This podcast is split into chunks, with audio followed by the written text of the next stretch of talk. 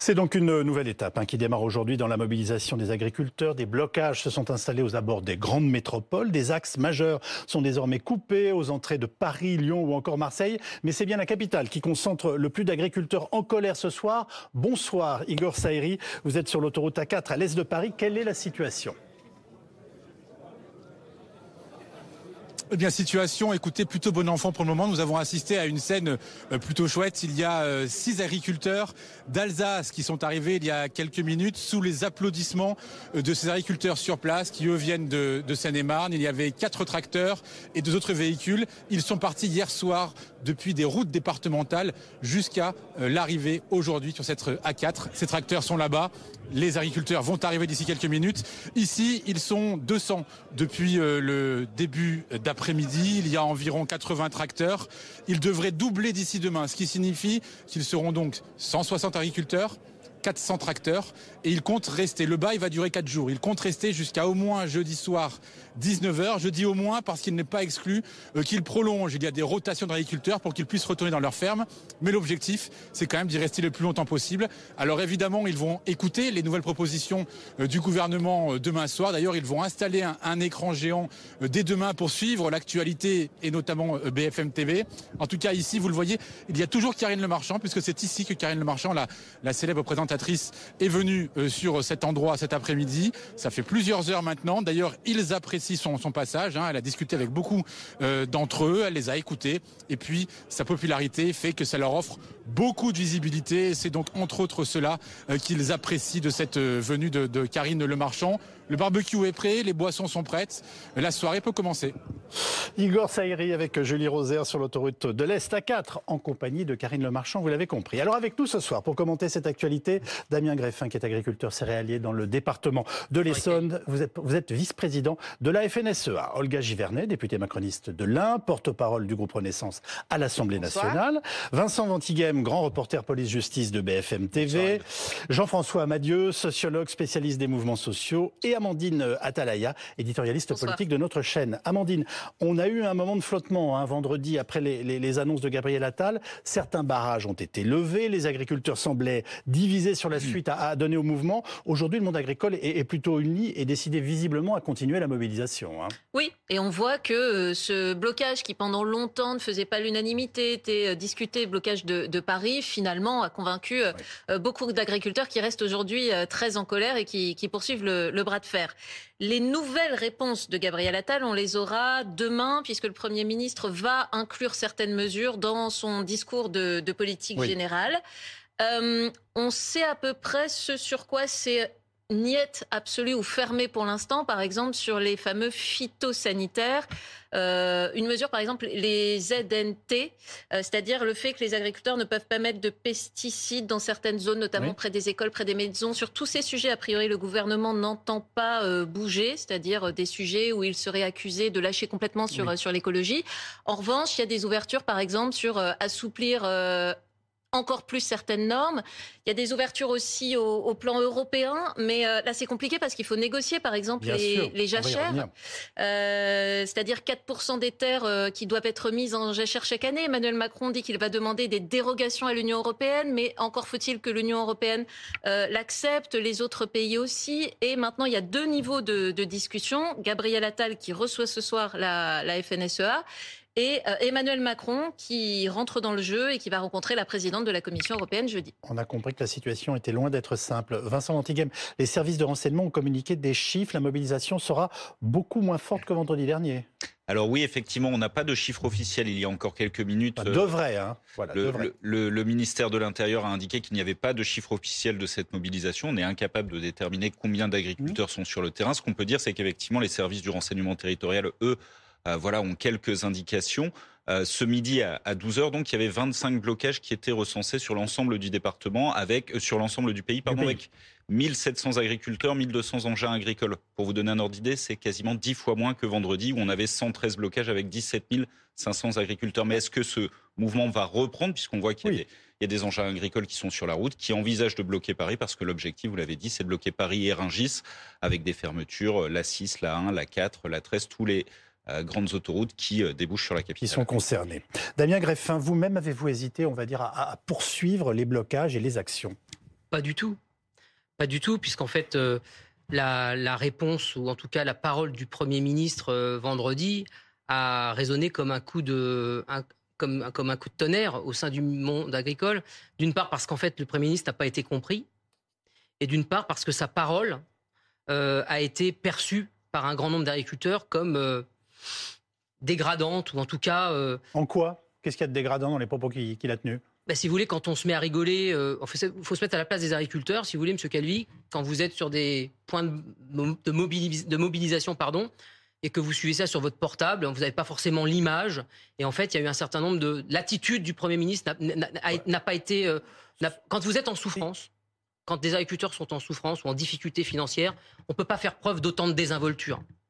Et c'est ce que nous traduisent les agriculteurs. Il est venu vous, enfin, il est venu vous voir. Je il parle est venu, de vendredi soir. Il est venu les voir. Bah oui, oui. Je parle de vendredi soir, euh, de la manière quand il a exprimé euh, les annonces, ou en tout cas ce qu'il a voulu faire passer pour des annonces. En fait, euh, ça n'a pas été compris parce qu'en fait, si vous voulez, le, le les petites phrases, euh, les phrases alambiquées. En fait, il faut appeler un chat un chat quand on quand on, quand on s'adresse au monde agricole, et ça n'a pas été compris tout simplement. Moi-même, dans ma voiture en train d'écouter, je n'ai pas compris sur le coup quelles étaient les annonces. Donc, en fait, il a fallu avoir récupéré un certain nombre d'éléments de langage pour comprendre ce que le gouvernement euh, essayait de nous dire. Donc en fait, quand on est un agriculteur et qu'on n'est pas euh, rodé euh, aux organisations et aux sujets, on comprend pas. Vous nous parlez de la forme. Est-ce que sur le fond, vous estimez qu'il n'y avait rien? On il, dit vous pas... fait, il vous fait quand même des propositions. On ne dit pas qu'il n'y a rien, bien évidemment. On dit que c'est que le compte n'y est pas. Et qu'en fait, si vous voulez, le, vrai problème, c'est que c'est très, c'est la Macronie, ça. C'est-à-dire qu'en fait, on a enjambé encore une fois l'ensemble des euh, syndicats agricoles en, allant négocier directement avec euh, euh, le leader local un certain nombre de sujets et qui finalement le gouvernement a misé sur la fin du mouvement en, ayant cette attitude et ça a eu l'effet inverse. Est-ce que ça veut dire que ces points de blocage qui se matérialisent notamment autour de Paris ou des grandes villes, Lyon ou Marseille, et qui étaient décrits il y a quelques instants par Vincent Matighem, ils sont installés de façon durable Ah ben je peux vous le dire, vos reporters pourront en témoigner, c'est-à-dire qu'en fait moi je sors de deux points oui. avant de vous rejoindre. Effectivement, là, on est avec des baraquements, des caravanes pour voilà pour s'installer. Et en fait, euh, on voit que la population s'est énormément renouvelée. Forcément que euh, les chiffres ne sont pas là, mais on commençait à 14 heures hein, aujourd'hui. C'était le mot d'ordre. Donc quand on a des chiffres à 12 heures, bon voilà. Mais forcément, les gens sont déterminés les gens sont déterminés à tenir et attendre un changement de, logiciel du gouvernement. En fait, il va falloir trouver les voies et moyens pour faire comprendre aux agriculteurs que le gouvernement a changé de logiciel. Au, propre comme au figuré, vous êtes en train d'installer ce qu'on pourrait appeler des campements, ce qui veut bien dire ce que ça veut dire, c'est qu'on s'installe. Euh, a priori, vous savez, un euh, agriculteur, possiblement.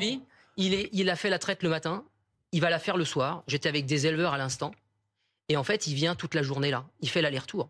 En fait, il va pas arrêter de faire son travail, l'agriculteur. Il va faire le producteur céréalier va aller faire ce qu'il a à faire, traiter, faire faire ce qu'il a à faire, et il reviendra là. Donc en fait, c'est ce qui était dit à l'instant. Il y a un, phénomène de roulement de relais qui est en train de se, de se, de se mettre en place pour pouvoir euh, tenir jusqu'à ce qu'on ait euh, pris la mesure du problème. Olga Givernet, euh, le gouvernement et vous en particulier, avez-vous pris, je dirais, la mesure de l'actuelle déception exprimée par nos agriculteurs par rapport notamment à la présence du Premier ministre et, et ses premières propositions? Alors on peut la constater, on a des retours euh, qui nous disent on n'est pas content, on a aussi d'autres retours de personnes qui ont levé le camp en disant bah, finalement on a, pu on a pu répondre.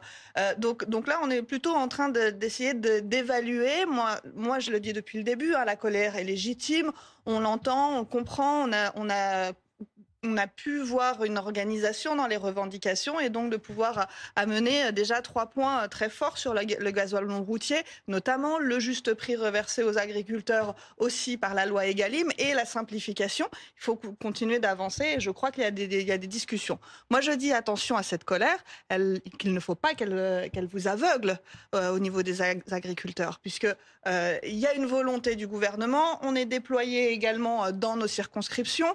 moi, j'ai pu passer des coups de fil. Je n'ai pas de dans l'un, je n'ai pas eu dans ma circonscription un, mouvement tout de suite, mais il y en aura un demain. Malheureusement, on sera à la, à, la, déclaration de politique générale du, du Premier ministre. Mais il faut savoir qu'on est réellement au contact et d'ailleurs que sur ces questions environnementales, eh bien, certains d'entre nous ont, dit attention, hein, ce ne serait pas de, de reculer trop alors qu'il y a une attente des consommateurs et qu'il y a une attente des Français sur ce sujet-là et de perdre la sympathie euh, de, de, la part des, Français parce qu'il faut trouver le juste équilibre. Damien Greffin. Quand le Premier ministre dit, Madame, lors de son discours euh, vendredi, qu'on a réglé le problème des producteurs de fruits et légumes, moi j'y étais, j'ai une productrice qui m'est tombée dans les bras en larmes parce qu'en fait, vous avez fait tout le contraire de ce que le Premier ministre a dit en fait, vous n'ignorez quand même pas qu'on va plus produire une cerise, Monsieur Calvi, en France.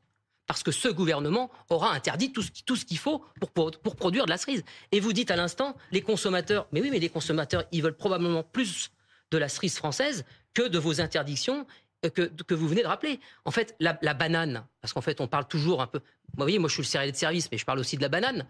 on, va, éradiquer la production de bananes dans, dans, dans les départements et territoires d'outre-mer, parce qu'en fait, on interdit un certain nombre de solutions et on ne produira plus.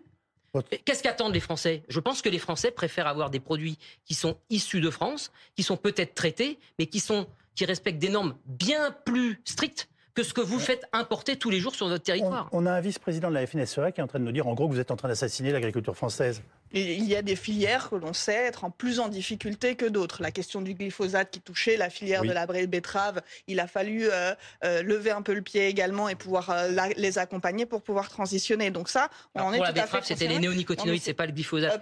le glyphosate, c'est un désherbant total qui éradique tout ce qu'il voit. Donc en fait, là, vous parlez des néonicotinoïdes. Néonicotinoïdes sur la question de la, la betterave, la question du glyphosate aussi a touché beaucoup les, Français. Et donc, il faut, produit par produit, filière par filière et production par production, regarder ce qu'il est possible de faire. C'est pas le coup de tout. Donc, vous euh, nous dites que ça n'est pas fermé, que le dialogue est encore ouvert. Mais moi, je crois qu'il peut y avoir des évolutions. Il faut que le dialogue reste, reste ouvert et de trouver euh, un, discours commun avec les agriculteurs parce que nous avons envie d'une agriculture et d'une mmh. d'une alimentation qui soit au niveau de ce que, de ce que l'on souhaite. Ensuite, par rapport à l'importation, j'aimerais simplement rappeler mmh. que le travail sur ce qu'on appelle les clauses miroirs ou la réciprocité, c'est-à-dire ce qu'on impose à notre agriculture en Europe, euh, soit bien également au niveau de ce qui est importé. Et là, je crois qu'on a encore euh, euh, du travail à faire, mais on en est tout à fait conscient parce qu'il y a de la concurrence et ça, il faut en être conscient. Mais là, de dire, comme vous le dites, aux, Français, bah, vous, vous préféreriez, pour, continuer à produire, ingérer des produits qui ne qui, n'ont plus à être dans notre madame, agriculture. Quand vous êtes malade, Moi, ça vous ingérez un doliprane,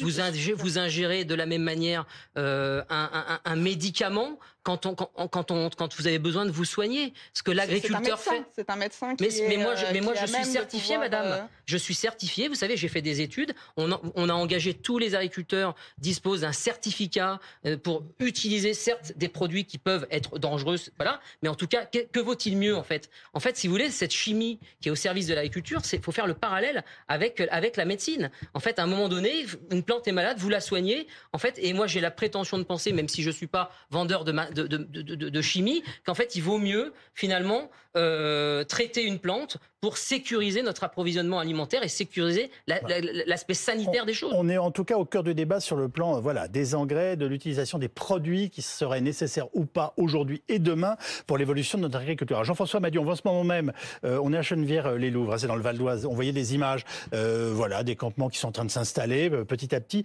Ce mouvement de colère est-il selon vous en train d'évoluer, notamment dix jours après son apparition en Haute-Garonne? Est-ce que vous le voyez bouger? Non, pour l'instant, on assiste à quelque chose qui est tout à fait classique dans les manifestations d'agriculteurs, c'est la montée à Paris. Euh, et on peut même faire la comparaison, et justement, le nombre de tracteurs qui sont mobilisés est un élément dans la comparaison. Alors c'est vrai qu'on manque de chiffres euh, du ministère de l'Intérieur, mais disons qu'à l'heure actuelle, euh, il n'y a pas un nombre très important de tracteurs mmh. autour de Paris. Et on a connu beaucoup plus dans d'autres mobilisations d'agriculteurs. alors, il faut peut-être que demain ça repartira et que ça peut changer, etc. pour l'instant, on n'en est pas là. Et, une fois de plus, c'est classique d'aller à Paris avec les tracteurs. Mmh. en d'autres temps, on se souvient, vous étiez bah jusqu'aux Invalides. Hein. on a, on a l'Axe Paris, Lyon, Marseille. Hein. Oui, c'est ça. Alors, bah, bon, il y a d'autres endroits, évidemment, et pas seulement à Paris, mais la montée à Paris est bien sûr un élément important, très symbolique, qui a été mis en scène depuis le début, très géré par les organisations syndicales, mmh. bien sûr, comme on le sait. Euh, donc c'est un peu scénarisé, euh, c'est progressif, euh, et en effet, comme vous l'avez très bien dit, bon enfant, co-géré avec le ministère de l'Intérieur, comme d'ailleurs depuis le début. Donc ça, là, on est sur un terrain qui est pour le moment connu. Après, ce qu'on peut jamais savoir, c'est combien de temps ça va durer. Ça dépend aussi du nombre, en effet, de la mobilisation. Demain, on verra. Euh, ce sera peut-être une journée un peu meilleure que celle d'aujourd'hui. Mais c'est vrai que ça joue quand même beaucoup sur ça, parce que rester quand on n'est plus très nombreux, bon, c'est compliqué. Mais euh, il y a une incertitude quand même sur la suite. Alors, par contre, pour eux, et puis il y a la grosse incertitude, c'est ce que tente la coordination rurale. Euh, et on a vu euh, il y a quelques minutes ici sur ce plateau que c'était compliqué pour eux. Euh, c'est aller à Rungis. Euh, et là, évidemment, c'est nouveau, c'est pas c'est particulier, euh, c'est pas euh, encouragé par le ministère de l'Intérieur, c'est le moins qu'on puisse dire. Et donc, euh, ça va être un, peu compliqué. Et l'incertitude qu'on a dans ce conflit par rapport à toutes les autres fois, c'est que je rappelle. la moitié des agriculteurs n'ont pas été votés aux chambres d'agriculture la dernière fois. on voit bien que beaucoup de jeunes agriculteurs ou moins jeunes sont plus forcément aussi aussi dans les clous et suivant la FNSEA comme dans le passé. On n'en est plus là tout à fait aujourd'hui. Alors pour le moment, c'est sous contrôle, mais il y a toujours une incertitude euh, sur les temps qui viennent.